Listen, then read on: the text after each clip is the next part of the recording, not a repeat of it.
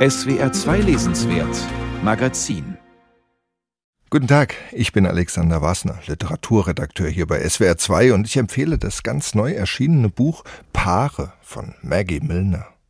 Eine Liebesgeschichte, die es in sich hat.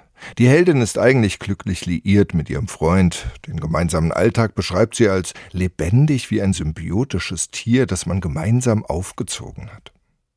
Doch dann bricht in diesen Alltag das Begehren ein, ein anderes Begehren. Sie lernt eine Frau kennen, entdeckt ihre homosexuelle Seite, sie verlässt den Freund und wirft sich in eine intensive, leicht abseitige lesbische Beziehung mit Fesselspielen etc. Das wird, wenig überraschend, irgendwann schal.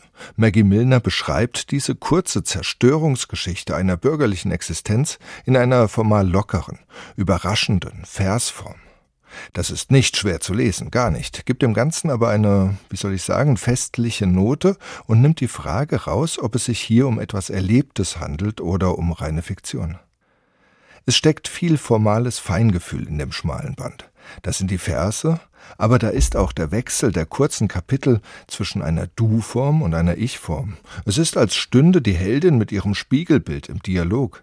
Sie erzählt in der Ich-Form, wenn es individuell ist, und in der Du-Form, wenn es ums Allgemeine geht, also etwa um den verlorenen Alltag mit dem Ex. Dass du wieder verlierst, steht jetzt schon fest, heißt es am Ende. Es ist ein ganz schön kluges Buch und übrigens auch adäquat übersetzt von Eva Bonnet. Paare von Maggie Milner ist bei Klett Cotta erschienen.